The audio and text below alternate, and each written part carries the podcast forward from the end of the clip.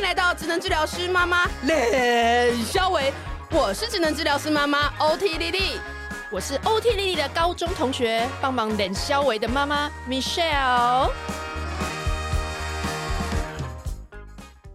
好，我们今天呢又欢迎到我们 节目。是创造收视率冠军的怡婷老师，我们欢迎怡婷老师。Hello，各位听众，大家好，Michelle 跟 Lily，你们好啊，好久不见了，真的，其实也没多久啊，半年前才见过。我们节目需要老师每年都来上，我们每半年我们是支撑我们的收听群，因为老师的听众真的许多。嗯、那老师这次来要带着他的这个新的课程加书，叫做《一句教养》。那这个一样是用老师最擅长的 satire 去连接对话、内心渴望。嗯，那我们就先把主场就交给怡婷老师来介绍一下。好，这个是我在亲子天下的线上学校做的一个课程。那这个课程呢，其实就是很简单，就是亲子之间要如何互动。然后你遇到很多的议题，譬如里面有谈到手足之间争执、公平的议题，以及譬如。说谎的议题，譬如这个山西沉迷的议题，那你如何用这个一句话可以带领他？其实我希望把课程做到，嗯，不要太难，就是你如何带领孩子做好感情的连接。那教养没有这么难，对我来说，所以我就把这个概念把它转化成课程。那其实为什么要做课程呢？因为呃，过去我都在做书，所以大家都看到文字，嗯、那很多人就会拿去用。譬如说，我跟大家说，那我们在最后的时候要跟孩子做连结，那我会给出一句话，譬如在书里面我会写下来说，我们就告诉孩子，孩子，我是很爱你的。对。那很多爸爸妈妈拿回去以后呢，他就这样用了，哎，我很爱你啦，好不好？那这个用法就有一点出乎我的这个想象，嗯，所以一定要透过影像或者是声音来传递我的这个概念。所以他就做了课程。嗯。那为什么做了课程又做书呢？其实对我来说，课程它的好处就是你可以看得到脸，可以看得到表情，可以听得到声音。可是书它很好做记录。它是有文字做记录的，嗯，所以它其实两种媒介对我来说是可以相辅相成的。嗯，所以在做了课程以后，我从中间把十个议题抽了五个议题出来，放在这个书本里面，然后再额外加了两个议题，就不一样的议题在新书里面。那其实，在书跟课程最大的差异是，除了声音之外，呃，书本里面我有。对于工具叫做内线法做额外的修正，嗯，也就是增加啦。因为在课程里面，我不断的说界限，界限，嗯，可是事实上它就是带过。可是，在琢磨点比较多的其实是书，嗯，因为譬如说，我说，哎，我跟你之间有一个界限，我跟丽丽中间有一个界限，我跟先生中间有一个界限，可是大家可能都搞不清楚我界限要怎么拿捏。嗯，好，譬如在课程里面或者书里面，我就会举例。好，举一个生活实例，就是前两天呢，我们家的先生考试要到了嘛，哈、嗯，我们家的先生跟二女儿之间就有数学算术的教学的一个冲突，嗯，那这个冲突很简单，就是二女儿算除法不会算，拿去问爸爸，爸爸就说这很简单，你怎么不会？然后算着算着，两个人就吵架了。嗯，那吵架之后呢，爸爸就说：“不然你去问你妈。”好，那问题就丢到我这里。那我愿意教孩子，嗯，这是我可以负责任对孩子的部分。可是教着教着，我们家的先生就跑到我旁边，就看着我教的方法，就说。哎呀，你这样教他学不会啦！哎呦，他说你你要不要用我的方法教？嗯、我的方法很简单，你只要呢，那我不愿意啊，对对不对？因为不是你把问题，对我，我、就是，你现在不是交给我教了吗？对、啊？对，这个就是界限不清啊，所以我就跟他说，可是我不想用你的方式，可是他就跟我说，你听一次，你试试看，如果真的不好，你再拒绝。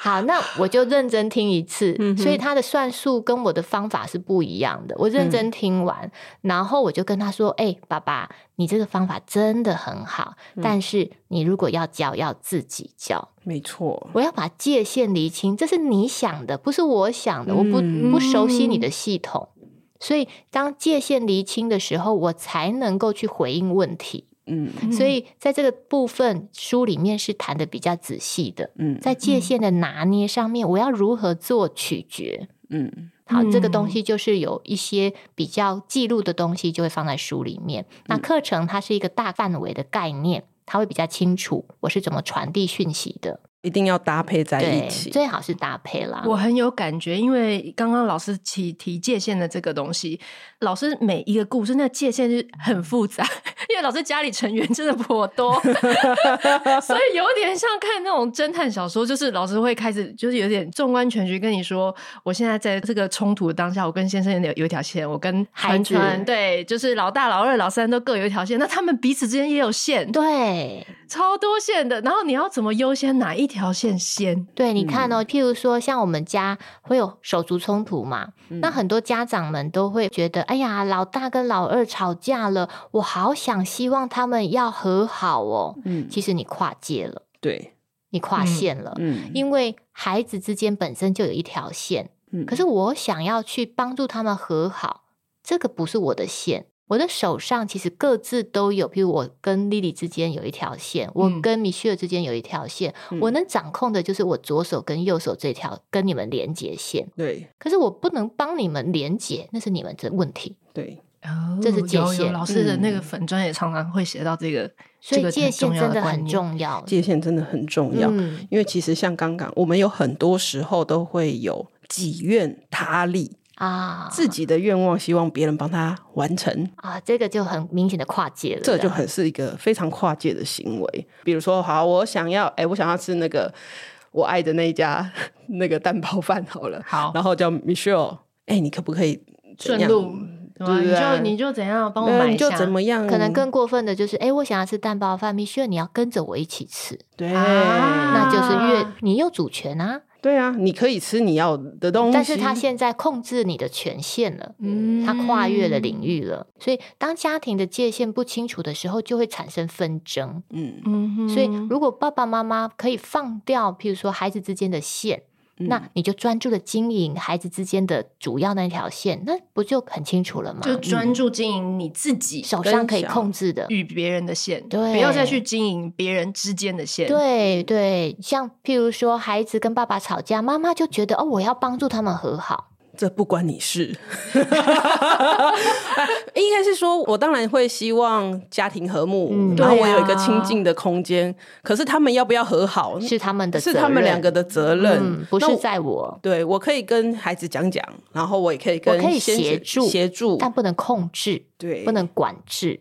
哦、oh，OK，所以就是我觉得老师在很多故事里面就会去示范说，就是即使是这种是先生跟小孩的纷争，老师会去示范说，比如说他在当下，你觉得，比如说你先处理你跟先生之间，嗯，对，那老师连这个优先顺序老师都有提，就是说自己是第一个。然后跟夫妻之间，所以我跟孩子，我在书里面跟课程里面不断的强调内线法，嗯、内就是自己的内在，内在它是最重要的一个议题。所以如果你的内在不稳定，就代表你的冰山不稳。嗯、你去处理的任何的冲突，拖出口的话都是责骂，或者是要别人负责。你会看到很多孩子很任性，譬如说都是你啦，你都害我怎样怎样，嗯、然后都会让我不开心。嗯，好，其实这个就越界了。是你自己决定不开心，嗯，可是你把责任放在妈妈或爸爸身上，这就是越界。都是你让我不开心，对，都是因为你，你害的，我才这样。不不不，是因为你自己，我决定不开心，决定要这么做，然后你有这个后果，或者是你决定要往这个样子。这个五岁的孩子，我儿子最近开始 这一种都有这样的情况，对对对，有开始有这个时期。都是你不要这样子害我不开心，这样对。譬如说要下不下的天气，我们可能会说：“宝贝，你要不要带把伞？”嗯，那他可能在过程里面他就带了，嗯、可是他后来他说：“你看你有很重哎，都没有下雨。”但是决定带的是你，嗯，最后决定我给你建议，嗯、可是你最后你愿意带，责任要厘清。所以，其实，在上一集我们在谈的时候，我有提到一个案例，就是我们家在这个露营区玩滑板，呃跌倒，可能听众有点遗忘了。我我们会附上上一集的链接，好，是不是有别人的小孩的状况？是不是？呃，就是我们家的孩子玩滑板车跌倒，然后跌了一次两次，然后但是他们屡屡都不怕，然后呢就跑来跟我说：“妈妈，我还想去玩滑板车。”那可是其实受伤还蛮严重的。我喜欢孩子在。成长过程屡屡失败，屡屡受伤，这样他们会调整。所以通常只要他们敢继续玩，我就说好，那你去。嗯。可是到了第四次，爸爸就觉得不太对了，嗯、因为爸爸觉得这样子一直在那个地方重复跌倒，代表这个场地有问题，嗯、代表这个是危险的。嗯、所以呢，孩子就说：“爸爸，我要去玩滑板车。”爸爸就说：“不行，你不能去。嗯”嗯、那孩子就跑来抱怨我。嗯。妈妈，你刚刚不是说可以吗？爸爸怎么又说不行？爸爸说不行哎、欸，这个也很常发生。所以孩子就说：“妈妈，你可不可以去说服爸爸，哦、让我去玩？因为你说可以啊，哦、所以你要负责。”哦，乍听之下好像很合理哈，因为你说可以。对啊，对啊，所以我就跟孩子说：“孩子，对啊，我说可以啦。所以在这个地方，我已经告知你可以，你在这个地方已经对我已经负责了。”他说：“那可是爸爸说不愿意哦，那是你跟爸爸之间的问题。那我怎么去啊？那你要跟爸爸沟通啊。嗯、可是爸爸行，那你要自己学着跟爸爸沟通啊。因为我已经完成了信任，嗯、那爸爸不信任，那是你们之间要去解决的、啊。嗯，这叫界限。嗯，但是这个会很困难，在家庭当中会很困难。像。我们家就只有一个小孩，可能还好办，oh. 就是爸妈都对一个小孩嘛，那个界限相对之下可能就清楚一点，一点然后又因为夫妻之间可能界限也还算清楚，这样子。可是当有第二个小孩、第三个小孩、第四个小孩的时候，就可能有一些爸妈会觉得他们都是小孩，oh. 就是当界限不是很清楚的时候，你就会觉得他们都是小孩。有一些家长就会忘记。其实个别都是一个独立的个体，独立的个体，嗯、那对小孩来说就会觉得爸妈是一体的。嗯，所以彼此之间像那种都很多孩子的家庭，一团大人，一团大人，对，你们就是一体的。我懂，或者说那种三代同堂，对小孩来讲，就是上面的人那边就全部都是大人。所以阿公阿妈怎么样，或者是你们怎么样，就是你们要处理呀，你们大人要处理啊。对，但是我就跟他说，我已经答应你，所以你在我这里已经 OK 了，过关喽。嗯，剩下的能不能过关，你要自己去处理。嗯嗯，所以他后来就去问爸爸，爸爸说坚决不可以。嗯，他就我我先生就跑来问我说：“为什么你说可以？”嗯，我说：“我说可以是因为我的宽广度比较大。”嗯，那这没有干涉你啊，你还是可以做你自己啊。对啊，所以我说你还是可以管理孩子，所以父亲跟母亲都有管教权。嗯，所以基本上我的管教权我已经尽了，嗯，我是开放的。那爸爸没有办法安心，那爸爸管理，嗯，这是给爸爸去做决定。所以你可以拒绝孩子。但是在这样子的状况之下，可能会有一些听众可能会有一些混淆。这样子你们是不是教养不一致？对，我要问这个。我觉得我们这样子听，其实是一个相当清楚的脉络。可是因为呃，现在其实太多名词出来了，我觉得很多家长就会在这类型的名词当中混淆了。嗯嗯，他们就觉得说，那这样是不是教养不一致？好，其实他还有一个比较大的连结要先做。我跟先生的感情是很好的，所以我的语言里面并不会说出那是你家的事。嗯，所以这种攻击性的。对对对，所以基本上我跟先生很好的状况底下，我还是会跟先生说：“爸爸，你可以自己去处理，嗯，你可以自己决定，我尊重你。嗯”所以为什么我的文章里面常常会说我非常非常尊重先生的决定权，嗯，然后也会尊崇他。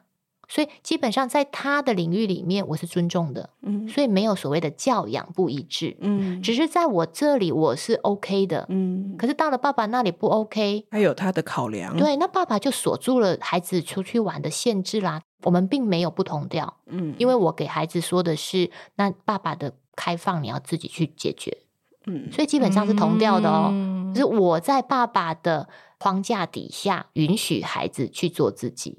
我并没有冲破爸爸的界限，嗯，所以如果如果你很坚持跟爸爸吵说，我觉得就是可以啊，对，那那就是外面玩有什么不可以的，那就是不同调。是，所以他其实还有一个大脉络在外面框着，所以基本上我跟先生因为感情好，所以我们也可以互相讨论出一样的教养。可是问题是，先生跟我不同家庭长大，一定都会不一样。嗯、所以我喜欢做的是我的界限内我可以决定的，我告诉孩子。那爸爸可以决定的，我就放手让他去处理。那谁要负的责任，我觉得就厘清就好。我不知道这集节目播出的时候是不是快过年了？那其实过年回家就会遇到很多，譬如说大家庭的管理的很复杂，就像你们刚刚说的一坨大人 你们大人说婆 金伯什么一堆，对，那媳妇可能又会处在一个比较尴尬的立场，嗯、因为你的管教会让婆婆觉得，哎，你怎么可以这样管理？嗯、那我喜欢界限清楚，嗯、哼好，怎么做呢？譬如我之前可能也谈过，就是。是我可能带孩子回家，我的孩子都喜欢穿短裤短袖，在冬天过年的时候。嗯，我的婆婆是一个比较怕冷的婆婆，嗯、所以她自己穿的很多，嗯、看到别人穿这么少，她就很担心。嗯，一定的。然后她就开始念，念谁呢？念我。嗯哼，所以她会念媳妇儿，哦、你怎么不帮孩子穿衣服？你怎么不管理孩子？孩、嗯、孩子如果感冒了，你不会觉得很麻烦吗？那你怎么做妈妈的？嗯，所以她把所有妈妈的责任都念一遍，这样。对。但我喜欢责任。界限清楚的教法，所以我就跟他说：“妈、嗯，等一下，我帮你叫川川来，因为川川永远是短裤短袖。”我说：“妈，你等一下，我就把我们家老二叫来。”我说：“川川。”他说：“干嘛？”我说：“阿妈有事，阿妈有事情找你。”好方法，在那搞一笔记的外找。对，阿妈跟孩子中间本来就有线啊。有一条界限，有一条连接线。嗯、那阿妈，你如果担忧，你可以直接跟孩子说，嗯、不需要透过我。但是我作为一个媳妇儿，我该有的礼貌跟尊重还是要有。所以我说，嗯、哎，妈妈，等一下，我帮你叫川川来。嗯、所以川川来了以后，他就说干嘛？我就说阿妈有话跟你说。嗯、我说妈，你可以跟川川说了。那对那阿妈怎么真的会说吗？阿妈有说，阿嬷说啊，你这请这好等呢，就乖呢，你爱读啥啦？嗯，那因为台语嘛，然后我们家川川大概。听得懂，然后他就说回说 man 啊，他就走了。嗯，然后我的婆婆就一脸怔住这样，然后哎啊，这个娜娜还那样，就是没有理会她这样。然后我就帮着我婆婆附和，嘿呀，金妈给娜就拍改。妈，你有看到吼？不是我无要互伊穿衫，伊家己无爱穿衫。啊，今妈你那那那大安内哦，对对对，就是这样。我我就回头说，妈，你看你的儿子也这样。啊，真的，因为儿子也穿短裤短袖啊，嗯、不是我这个妈做不好，你这个妈也 没有关。老师用了很多的概念在这个里面，但是很重要的一点还是把那个内在，嗯、把那个界限稳定好你的内在，然后界限要厘清，嗯、那责任该是谁的？谁在乎，谁去管理？真的。就是谁在乎？我不用把丈夫的在乎担来给自己做这么多工作，那不是我在乎。我不在乎孩子受伤，嗯，孩子一直屡屡的从受伤中还要告诉我他还要去玩，代表什么？代表他还没学到教训。对。我喜欢用失败、用受伤来代替一点点的外在的教养，嗯、让孩子知道你要修正了。嗯、可是我的语言绝对也不会是啊，你去啊，摔死你好了，不会是这种语言。哦、这个很攻击耶。对，所以我的语言一定就是在课程或者一句教养书里面提到的，我永远都会连接他。嗯、我会说：“哎，孩子，你跌倒这么多次了，你还要玩啊？不怕吗？不怕。嗯、好，那你要注意安全哦。”嗯，所以我的语言是温暖的。嗯，而不是那是你家的事。嗯，我的连接永远在，在这个连接爱的底下，你要去做什么，我会尊重你。对，因为同样一句话怎么说，很有不一样的感受，不一样感受。对，其实刚刚老师连跟婆婆的讲话，我都觉得拿捏的非常的好，而且我觉得，其实刚刚婆婆的这个故事，我都觉得老师下面有很多的千回百转，就是。要是我听到婆婆这样讲，我一定会觉得说，如果我叫我婆婆自己跟小孩讲，婆婆一定会觉得说，哦，我叫你教小孩，你就在那边就是把事情对，然后小孩不听，那是谁的错？当然也是你的错啊，就是你平常就没在教，所以他现在变成这样。我心里一定先想过一轮，嗯、然后我的课题没有办法分离，我就会觉得说，好，今天这档事。如果我不赶快压着小孩穿衣服，就代表我不会教小孩。妈妈对，嗯、然后我想了一轮，我就决定我还是压着他穿好了。但是我觉得老师刚刚分的很清楚，就是一来是这是婆婆的议题，议题婆婆来处理；二来是如果今天小孩就当面觉得他不要穿，我老师没有没有去觉得自己这是一个很羞愧，还是一个很生气的这种东西，不会，我都觉得大家活得很好就好了，这样 有呼吸就好。不是问题，川川也没生病啊。嗯，重点就是他没生病，所以他没有办法学习要穿衣服。嗯，那因为一个牛，你要叫他穿什么衣服？真的。真的，我妈就会一直说哦，这个每一个长辈都要讲的啊。那其实你们会发现，刚刚我在讲这个课题的时候，我的语言都会站在婆婆的旁边。嗯，其实我并不是说，哎呀都不会穿呐，你一直叫我去叫她穿，你不是为难我？这个叫对立的语言。嗯，可是我会踩在婆婆旁边的陪伴的语言是是哦，好，那你等一下，我是帮婆婆做事的人哎。嗯。我是站在婆婆旁边，帮她叫川川来。你跟婆婆的关系是一个协助的关系，我是中间帮你协助的人。嗯、我帮你把川川拉近，你自己来试试看。那当婆婆说啊，这现在小孩怎么这样？我也还赞同她。对呀、啊，现在小孩怎么这样？嗯，你会发现我的语言都在婆婆旁边，所以婆婆会觉得她自己也被支持、被理解、被连接。嗯嗯，这就是一句教养要做的连接。嗯，我要做。关系分离、责任分离，这个界限分离的前提是我要连接大家，嗯，而不是关系跟你分离，我的语言就不礼貌了，没有，嗯，嗯，对，老师在书中那个也是最前面、最前面就在讲，最重要的还是去连接，对，就是在老师处理这么多复杂的事情，第一个脑袋都想的是我。有界限，但是我要如何与这些人连接？然后最后让大家能够有连接。对，其实如果你们都理解这样的一个概念，不管你家话发生什么事，你都可以借由内线法，法是这个对话的方法，方法听核心。这个在之前，也许前几期你们都已经听过了。所以内线法这三个步骤来处理纷争都很有帮助的。那在前提是。刚刚这个米歇尔也有说，我是很尊重、尊敬先生的，我很爱我的先生，所以序位上面我一定是尊敬先生，尊重他的意见，嗯，这个东西是不会不会把它排在外面的。嗯，所以有很多时候我都是先询问他，嗯，好，比如说像这个书里面的第一章就。是一个夜市的冲突，哇，那个真的是线很多，很复杂，超复杂。对，那真的很多线，因为我开着车子，然后后面的三个小孩就吵一团了。然后这个老大、老二争执的过程，爸爸也加入进来，觉得太吵了，嗯、所以他说的第一句气话就是“通通给我回家”。嗯，那我先生因为情绪一来就会爆不理智的话，这样，嗯、所以为什么内在这么重要？内在如果歪掉了，情绪来了，你冲出来的话都是气话，嗯，都会有助于燃点的。嗯，所以我的孩子老大就说：“好啊，好啊，好啊，回家啊，就是真开心这样。”因为他本来就不想去。我我有看到那个珊珊写的，他不是还有写一写一个？其实我真的很想回家，我从一开始就想要回家了。OK，然后最后说：“妈妈原来是这样看我。”所以他他当时就觉得想要回家，那我们大人不知道。是我后来看到他写的，我才知道。嗯、所以当时他就说：“好好回家。”所以他的语言上面就非常的冲。他十二岁了，所以已经到了青春期叛逆的年。对，嗯、所以他就当时就跟爸爸两个人在夜市，我停好车，好不容易找到一个车位，你知道、嗯、夜市的车位真的很难找，很难找，很厉害。然后一路走过来的过程，父女两个还在吵架，然后最后已经要进入夜市门口了。两个人就爆发更严重的冲突，爸爸就说：“那你回去啊。”然后女儿就说：“我回去啊，好啊。”然后后来妈妈就在中间，然后那个线就是女儿说：“妈妈，你可以陪我吗？”哎啊，我先问一下爸爸，你是真的要回去吗？所以我的动作永远是先尊重爸爸的意志。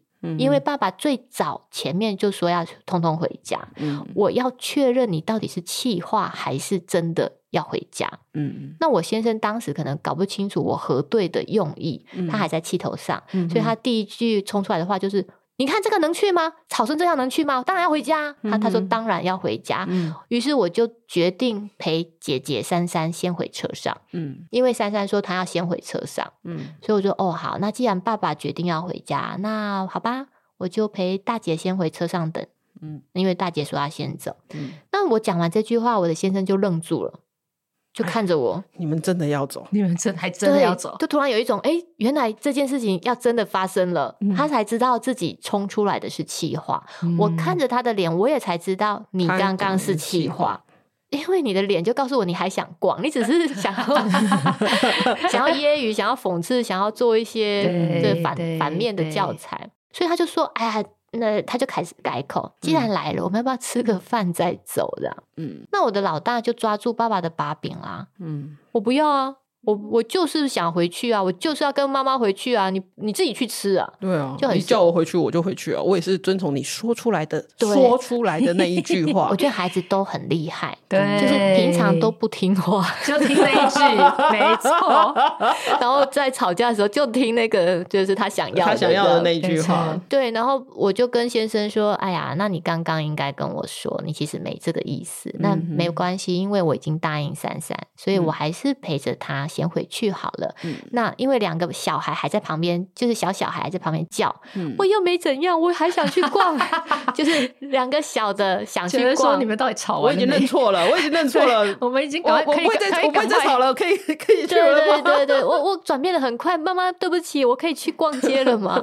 那我就说没关系，那你跟爸爸去吧，因为爸爸还想去。那爸爸心里其实还蛮矛盾的，因为他好不容易。跟我一起出来，他当然是希望我留下来。可是因为珊珊跟我先约定好，嗯、所以我就只能带他回去。嗯、所以他也觉得对我很不好意思。嗯、可是我就会去执行这个动作，就是带珊珊回去。嗯、为什么呢？而不是先生说：“哎，我我反悔了，我就在那个地方做改变。嗯”我要让先生知道，你所说的每一句话都是有力量，而且我都会遵从。可是你会说，嗯，可是先生改口啦，不，因为这关系到我又对孩子做承诺了。这个时间上面的顺序是，先生已经讲了回去，对，那小孩马上就也不能说马上，小孩立刻问我，也问你了，然后你们达成了协议，时间轴上面是这样子过来的。对，我是先问先生。而后才答应珊珊，对，所以你还是在尊重先生的意思。对，我其实永远都在尊重他。嗯、那因为他失去了最好的改变的机会了，moment 了，所以我只好陪着珊珊。可是没想到我要带离珊珊在那个现场的时候，父女两个还在叫嚣。哇，那边好精彩。对，然后他们两个 人一边走一边骂，然后说珊珊因为在气头上，所以她冲出了一句我认为非常不恰当的话，就是爸爸说都是你呀、啊，然后珊珊就说。屁呀、啊！你吵屁呀、啊！我已经要回去了，你还吵。好，那他的这个真的是青少女人，对，他十二岁，所以当时如果我一样带他回去，对我来说，我是助长了他的气焰。是，嗯、因为我要陪你回去，是因为我认为你需要，但绝对不是选边站。嗯，对，让你去报复爸爸这样。对的，所以我的力量不是用来帮你报复爸爸或抵抗爸爸。嗯，所以当他冲出这样的话的时候，我就跟孩子说：“哎，孩子啊，我改变心意了。嗯，我要陪爸爸去吃饭。”嗯，珊珊非常的震惊，不是啊，你刚刚不是说要陪我吗？你怎么现在又改变了？你怎么那么会改变？你怎么都说话不算话？我说不，我是说话算话的，但是我要陪你是因为我很爱你。嗯，可是不代表。我要来帮助你对付爸爸，嗯，因为你对爸爸不尊重，对我来说，你等同于不对我尊重，因为爸爸是我很爱的人，嗯，我不希望你用这样的方式对待他，所以我在这个地方我要改变我的决定，嗯，他说那我怎么办？我说你还是可以拿着钥匙先回车上，嗯，或者孩子，我希望你也能陪我一起吃顿饭，嗯，因为有你陪，我会觉得比较好。嗯哼，所以我一边尊重他，一边连接他。嗯，这个就是一句教养要做的最后的连接。嗯，我要告诉你，我其实都很开放，不管你有没有做对做错，我都很爱你。嗯，所以我也希望你能跟着我一起，不要离开这个家庭，不要离开这个连接。那因为孩子在气头上，很快的听到我的讯息，所以他说啊，好啦好啦好啦，我那我不吃，我只陪你们去。我说好，有你陪我也很开心。嗯哼，可是后来去了就吃了，其实根本就对不对？对，那在这个书里面，我做了最重要的一个功课。其实，在书里面的最后，其实如果你们有机会翻到它的话，我做了全家人的连接，我帮助所有的孩子去认清楚，在我的心目中，爸爸很重要。嗯，帮孩子做好跟爸爸的连接。嗯、你们要不要连接？没关系，你们可以自己决定。但是在妈妈的心里，我要告诉你，爸爸其实很辛苦。爸爸去买饭，在家庭里面，爸爸去为我们做很多事。可是我们怎么能够对爸爸不礼貌？嗯，我说对我来说，我会很伤心。嗯，因为我很爱你的爸爸。好，所以在他们在吃冰淇淋的时候，我对他们做了这样的话语。嗯、所以最后的这个连接就是帮助孩子跟爸爸之间做一点关系的连接，嗯、但我不会去控制他们，嗯、我只告诉他们我的立场。嗯，嗯就不会说啊，你现在赶快去，像都去跟爸爸道歉，就是不会不会，我不会做这种事。因为有的人就会觉得说，哦，那那现在不就是要就是叫他们赶快干嘛干嘛这样子？因为像这种赶快去道歉，我觉得都是流于形式。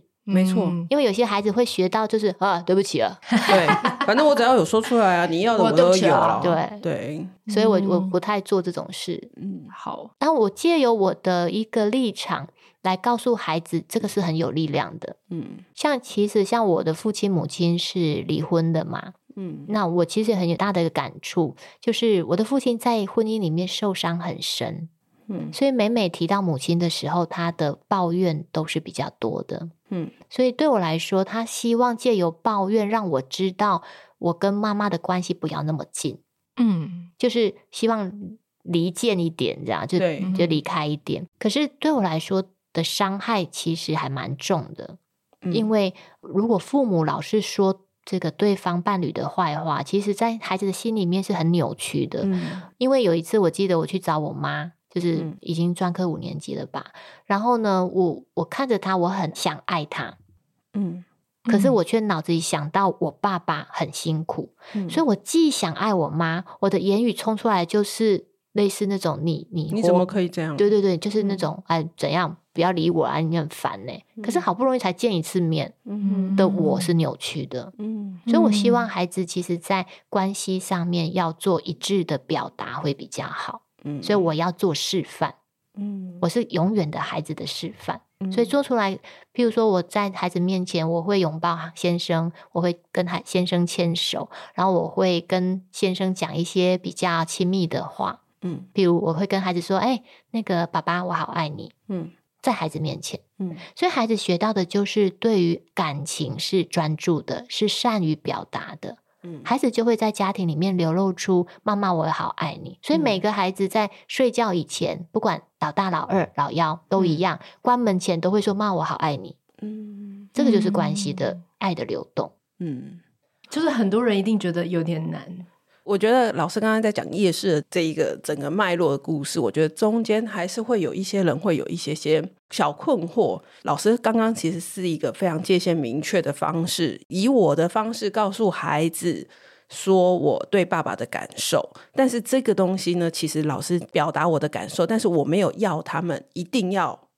去做，做些什么？做什么事情？嗯、在这个家庭里面，在这个表达里面，其实是每个人都有表达的机会。这个机会是一个很公平的。那你当然也可以听听我的想法，听听完我的想法之后，你再决定你要怎么去对爸爸。嗯，对。我觉得刚刚在讲的过程当中，有一些人可能会误会说：“啊，不就就是你一直讲说你跟爸爸感情很好啊，你们就是一国的。”我觉得很容易有一些人会有这样子的误解，就是哦，可是你刚刚不是说你界限很明确？嗯，但是我觉得在这边可能我想要再 feedback 回来说，我表达我对我先生的仰慕，我表达我对这个夫妇之间，或者是作为伴侣之间，或者是作为父母之间，我对我先生的这些东西，但是我们不是把我们自己拉成一国。嗯，对对对，我觉得这个有一些听众可能会。我我这样讲好了，因为在最后的书里面，我有提到，就是呃，在夜市吃完晚餐的时候，我就问先生说：“哎，可不可以让孩子吃冰淇淋？”嗯，我问先生，嗯，他那个冰淇淋真的超贵的，就一一球然后两百块这样。哇，是什么？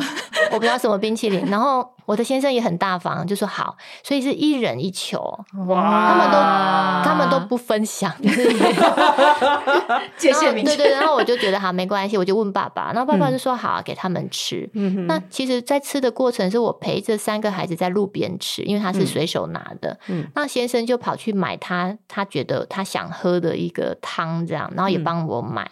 然后呢，在过程里面，我们在等待的时候，就看着他们三个人吃的很香，嗯，因为吃这么大球，太享受了，我都没有哎。然后 我就看着他们，我就说好吃吗？然后他们三个人哦，很好吃，很好吃。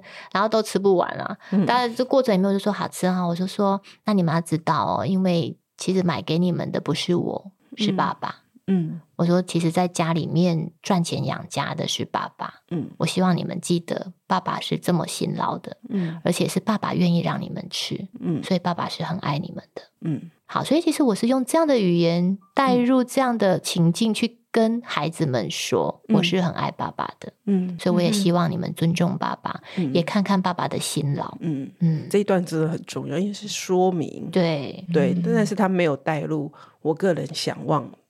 嗯，没有没有企图，没有企图的，嗯、我就是很单纯、很客观的说明这整件事的来龙去脉，这样。所以那那一 part 之后呢，其实后来我们家老大在回程的时候，有跟爸爸说对不起，不是我，嗯、不是我指挥的，他是他自己，他是自己对。然后在其实，在家庭的互动里面，我发现，在前半年，就是今年的暑假之前左右，父跟女之间。距离很遥远，嗯、就是在夜市啦，在各个关系上面，嗯、距离很遥远。可是最近半年，我突然有感而发，跟先生说：“哎、欸，我发现你跟珊珊的感情连接变得很好了。嗯”因为我先生改变了，哦，所以他对他的方式改变了。那改变在哪里呢？嗯、就是他说他以前只要看到厨房的碗盘没有收、没有洗，嗯、他立刻会叫我们家老大过来收、过来洗。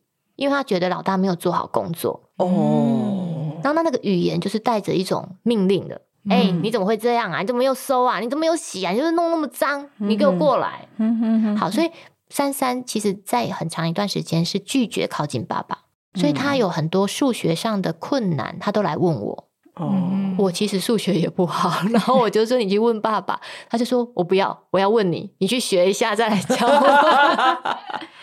可是现在他会主动问爸爸，关键就是爸爸改变了，因为爸爸决定不要用这样的方式管教孩子，嗯、所以他说以前他都觉得要是非对错很分明，三三的碗盘要自己来收。嗯，可是他现在觉得，哎呀，自己随手就顺手收掉就好了。嗯，所以他们的摩擦就变少了。嗯，然后在这个过程里面，珊珊也觉得，哎，爸爸对他的批判变少了。要不然每次叫过来都是一阵批判嘛。可是现在因为先生觉得啊，那下次再教他好好的把责任做好。这次我先帮他收，嗯，所以关系变好了以后，爸爸就比较容易跟孩子说道理了，嗯，教他要怎么做，嗯，所以他现在珊珊的跟爸爸的关系是非常好的，嗯，但我觉得老师这次整个是一个很长时间的一个。正向的循环，就是说，老师一直在这个里面示范你跟先生之间的连接，然后你跟孩子连接，最后让孩子跟先生也连接。但我真的是从刚刚到现在，我就很想问的是，因为我们群组中很多妈妈，我觉得尤其是越小的，就是刚生小孩这种这些阶段，就是很容易变成喂母奶啊，很多事情就是只有妈妈能做嘛，所以变成妈妈跟小孩变一国啊，嗯、然后。先生就自己一国孤立的一国，可是有时候也不是说要你知道吗？就是很排斥或者怎么样，可是就有时候很自然而然。那比如说小孩就爱黏妈妈，或者是妈妈比较懂小孩的一些讯号，嗯、比较读懂他到底要什么，所以就常常变成。呃，或者说可能母爱大爆发等等，就是他可能就会觉得，哦，这时候我真的，我真的凭良心说，我比较爱小孩多过于先生。嗯，我知道老师这样讲，就是要去经营夫妻的关系是很重要，没有错。可是我当下的感受，可能真的是我，我就觉得小孩是我的一切，然后我非常爱小孩，是我就已经没有空间可以去去连接先生了。那这该怎么办啊？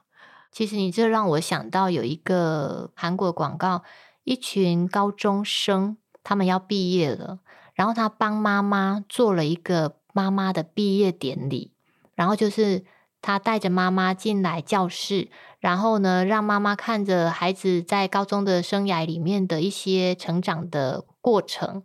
可是最后却是放鞭炮说：“妈妈，你毕业了，因为我毕业了，十八岁了，嗯，代表你也毕业了，嗯，恭喜你从妈妈的角色毕业了。”当时我看到我很震撼，嗯，震撼的地方是我没准备好要毕业耶，真的，这好像有点悲伤。对，我，我，我是被逼着，被孩子逼着要毕业。嗯，那我要问各位朋友，你准备好了吗？嗯，所以我要说，这一天会提早到来，因为孩子的成长越来越快了。对，所以你准备好要跟孩子做分离了吗？因为孩子要飞离鸟巢，你要做离巢的准备。嗯，所以你最后最后会剩下谁？先生啊，你会剩先生，除非你们离婚。嗯，不然你就会剩下先生。那你怎么跟一个你过程里面都没有经营的人，最后你还要来经营他？你的孩子未来他会有自己的人生。嗯，你此刻经营他是很美好的，但你也要经营自己的人生。嗯。不要只是经营孩子，嗯，偶尔要经营，偶尔啊，我说偶尔，就是 如果你现在不习惯，但是很偶尔的时候，分一点点的时间，慢慢从一点点勾小拇指也可以的，嗯、就不用牵手，就勾小拇指的时刻，慢慢增加一两根手指、三根手指的过程，嗯，一定要去做这个事情，要不然孩子会很快长大，你怎么办呢？嗯。因为你们是谈恋爱、嗯、自由恋爱才结婚的吧？嗯，所以只是那个时间距离我们很遥远，我们只是慢慢把它找回来。嗯，想想看，最早以前你是怎么被先生给吸引的？嗯，你喜欢他哪里？嗯，都还在，只是我们刻意不去看他。嗯，因为你现在眼前都只有孩子。想一下，你孩子十八岁跟你说：“妈，再见喽，明天我不回家。你”你妈，你毕业喽？对，旁边一看，哎，只剩先生。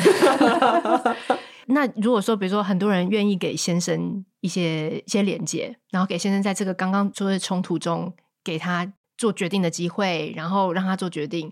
但我觉得太多人就是一直没有办法有这个定力，就像老师刚刚就是看着先生有一些情绪化，或者说有一些不这么熟练的应对，然后你要在旁边仿佛就是一个稳定，然后看着他。我觉得这个也是一个很多人。受不了，因为就所以这本书跟这个课程，爸爸买一套，妈妈买一套，要各自精进。对，在这个过程，很多人就按耐不住，就出手了，就觉得说：“先生，你就是讲气话，你干嘛要讲气话呢？”那就是你没有安定啊。对，我觉得很多人就是在这个中间。其实我要给大家一个观念哦，就是当先生气爆的时候，就是我们妈妈登场的最好时刻，这就这就能展现我们的能力的时刻。所以任何的争执都是我们展现最好的时刻。那为什么要让他爆呢？这就代表先生也可以开始学习了。先生看到我这么稳定的时候，先生难道不会有警觉吗？哎，对呀、啊，妈妈怎么可以这么稳定？嗯，所以当他气话冲出来，然后太太要去执行他的气话，就是他通通回家，那他也会警觉。哎呦，下次我不要再这么生气了，不要冲气话。嗯、所以不是那个场景不好，而是我们怎么转换它，变成丰富的目光来帮助自己往下走。嗯，有这个情绪不是坏的事情。对，其实我都觉得争执是很好的，情绪也是很好的。嗯，但你如何转化它？嗯，对，而不是说照着先生的剧本又走到一种很竞争的关系。对，所以其实像很多时候，很多人都说啊，老师，怡婷老师，你嫁给了一个很好的先生。没有哦，我说 我的先生在书里面跟所有的先生都是一模一样的，嗯、就是他会跟孩子吵架，会跟孩子闹脾气，很任性。嗯、然后呢，以前喜欢上他的这个所有的优点搬回家都没有用，就是我。然后你说才华才子的这种这种对对对，他在舞台上面发光发热，然后结果搬回家以后连个灯泡都不会换，那你如何看待这样的一个人？那就是你的目光摆在哪里？嗯，对我来说，我会时时刻刻去擦亮他过往吸引我的那个舞台上的他。嗯，我会回想起他就是在舞台上演讲那一刻吸引我，嗯，我就是因为这样才跟他交往的。嗯，别忘了这个重点。嗯，我并不是喜欢他家庭做的工作做得很好，我才爱他的。我以前怎么知道他家庭这么烂呢？就是 家事的部分处理了，连浴室的那个螺丝钉都钉不上去，还问我说：“妈妈，这怎么处理？”我说：“你怎么你怎么不会的？”所以烂的事情很多，但是你如何转化它？嗯，因为对我来说，哎，对我就是爱你会讲话、会有才华的部分。嗯，那你保有那个部分就好，不会的，我们慢慢学。嗯嗯，就是他也在学，对，所以其实我们每个人都在学。那不要老是用负面的眼光去看待先生，嗯、他一定在日常生活里面有一个比较好的优点。嗯、譬如说，米雪，林先生的字优点在哪里啊？就是你怎么叹气？对，我现在就一直回想他优点，因为因为他就是跟我很不一样，他就是很随性，然后每天都很乐天。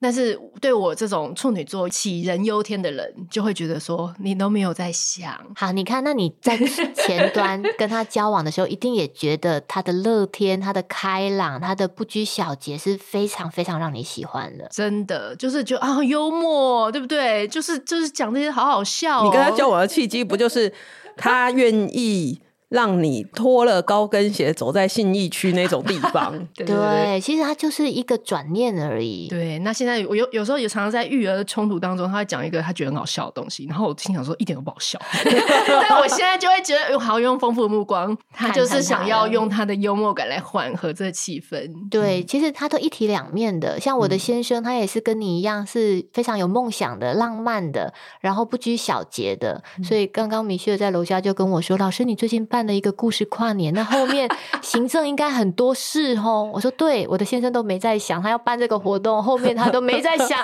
所以我就要必须想这些。嗯、可是重点就是，我看中的是他的梦想，嗯，他创意的地方，他驱动了最后这个美好的事，最后跟孩子一样哦，像我们家老二跟他的爸爸一模一样。就是他好有创意，嗯、好浪漫，嗯、好有想法。他有一天在他的房间里面布置，用橡皮筋长条的把这个橡皮筋勾在他的房间里面，嗯、像 Mission Impossible 一样，就是镭射光，然后他就在里面躲藏这样。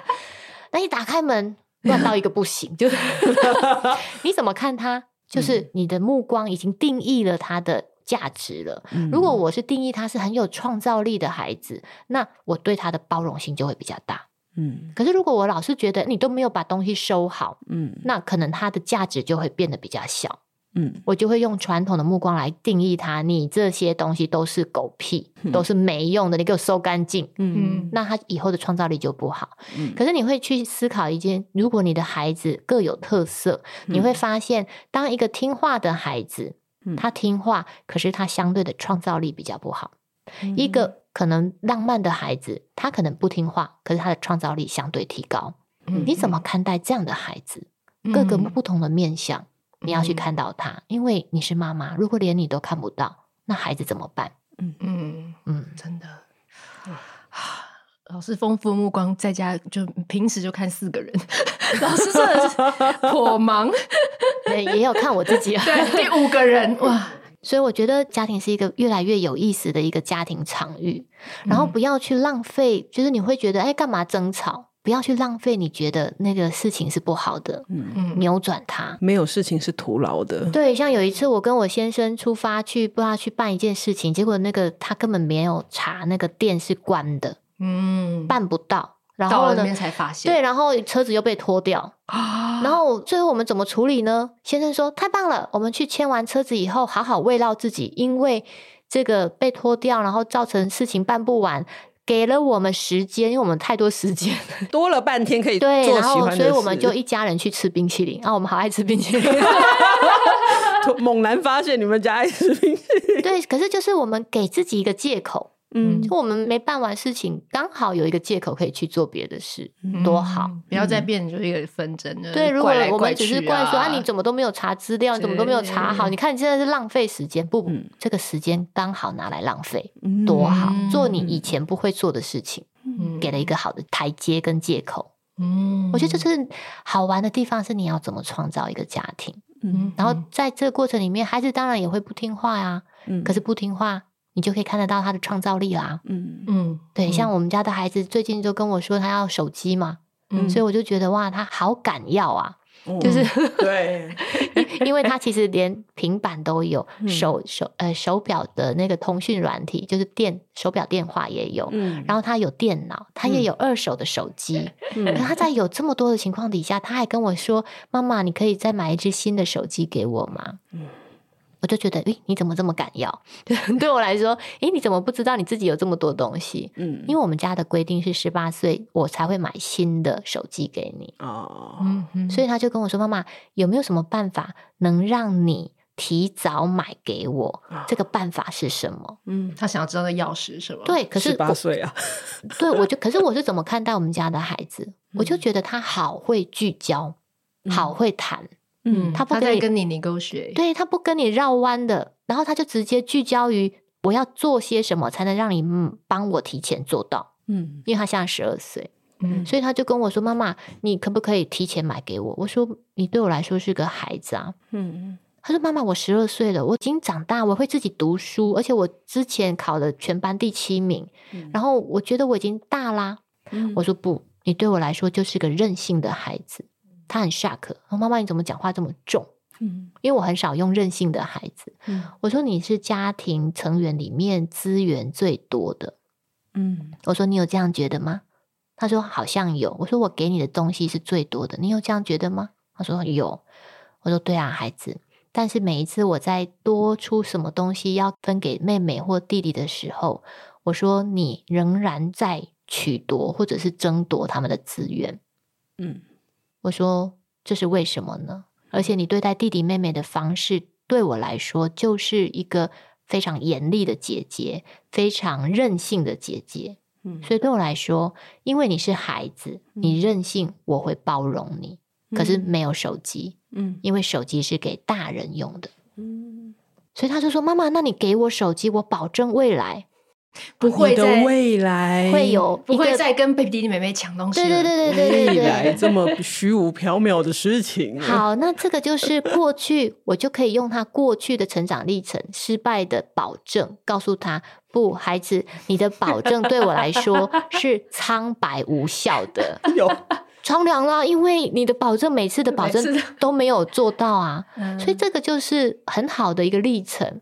所以没有什么是可以浪费的。把它拿回来用，我们家孩子就 shock 到，哎，对哈，就是他也知道，想想也是，嗯，对，他就说，哎呦，对，那妈妈，我可不可以现在做些什么？然后你愿意弥补之类的，你愿意，你愿意相信我这样？嗯、我说拿你长大的成绩单来换，嗯，不要未来，未来我看不到。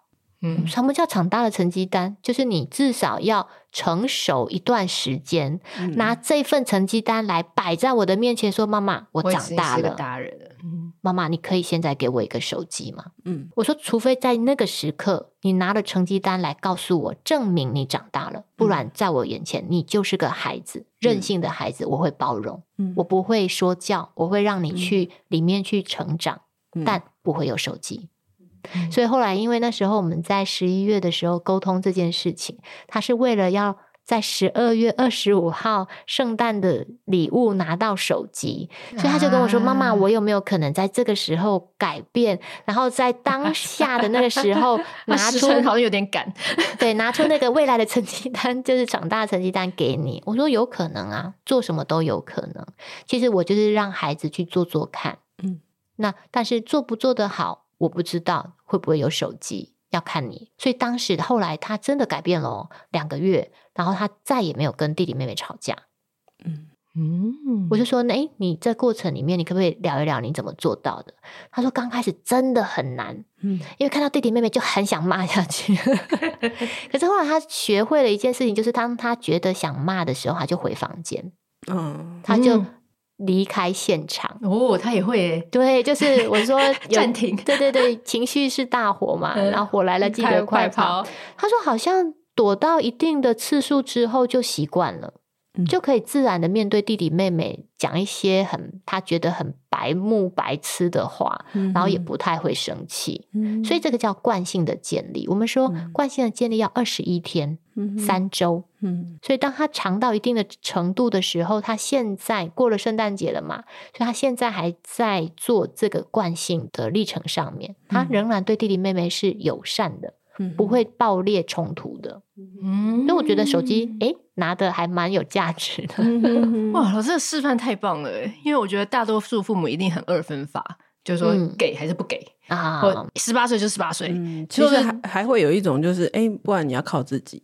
比较像物质哦，比较像物质上面的零用钱那种，然后对对对，一一般想得到的想法可能会往物质的方向去走。你有没有能力自己去赚取一部手机这样子？对，但是老师是用他成长的这种无形的，要看其实你在乎什么。嗯哼，其实我以前就很想要扭转他对弟弟妹妹的方式。可是刚好他来跟我要手机，嗯，所以我刚好把这个课题提早拿上来了。嗯，所以就看你在乎什么，我也可以用啊、呃，你自己要赚取零用钱的方式去买一部自己的手机。嗯，那可是我其实也跟珊珊说，第一个新手机我会买给你，再来就是你自己要赚了，嗯，因为十八岁以后了嘛，我恭喜你长大了。嗯，所以这是妈妈的礼物，那他提早要了，那也是我负担，嗯，但是。我们家的通讯费，我是告诉孩子你要自己负担。嗯，那他的通讯费也没有太贵，就是一百五十块那种基础的。对对对，这很重要哎，因为很多时候会扣通讯费，很多东西，就小孩玩很多东西的话越来越多。但他就跟我说：“妈妈，我可不可以转换成无限吃到饱的那个网路？”这样，我说：“那你去找啊。”啊，他找到一个好像二九九，他说：“妈妈，我可以自己负担额外的。”一百五以外，啊哦，他真的很会跟你。对对对，那我就会问他，那可是你怎么运用网络啊？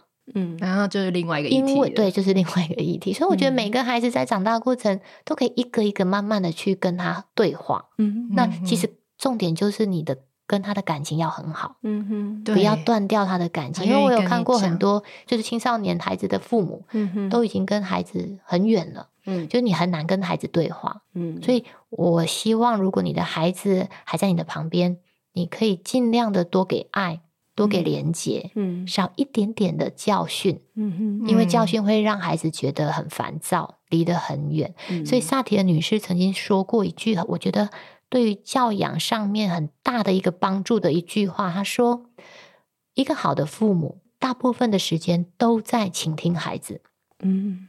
听听孩子的需求，听听他的内在。嗯、只有在很小、很小、很小的一个时段里面，他能听得到我们的声音的时候，听得到我们的声音，代表他愿意听。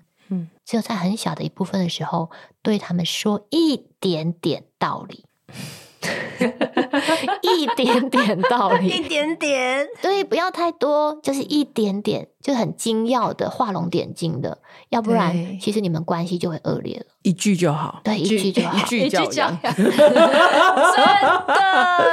真的，一句就好了。我们今天真的很谢谢李婷 老师来跟我们分享那么多精彩的。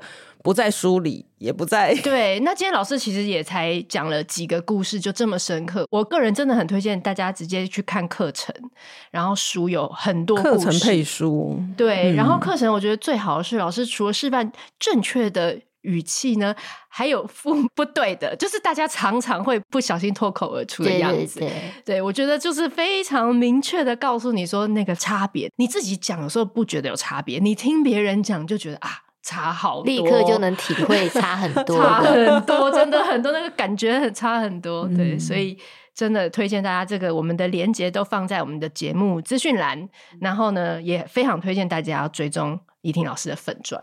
不时有生活中的老师，也现在有社群故事，有我有一个社群，还有社群连接，我们也放在下面。对，让怡婷老师教你如何跟家庭连接。嗯，谢谢你们，好，谢谢老师，谢谢老师，谢谢，拜拜，拜拜。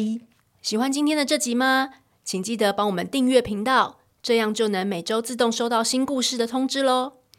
听完有心得，想跟我们直接聊一聊，也可以加入我们的 LINE 群。请你打开 LINE，搜寻 OT 丽丽，就可以找到我们的群组喽。也欢迎帮我们在 Apple Podcast 上面留言评分，让更多人能够搜寻到这个节目。你也可以追踪我们的粉专 OT 丽丽当妈妈，每周我们都会提供关于小孩发展、爸妈的情绪支持、各种心情点滴的文章哦。当然，如果你自己有很棒的故事想分享给我们，也欢迎私讯投稿到我们的粉专。我们也会不定期念收到的粉丝心得，还有约粉丝来录节目哦。最后，如果你觉得某一集你真的笑疯或哭得很痛快，请一定要分享这个节目给你的好朋友听。你的支持就是我们做下去最大的动力。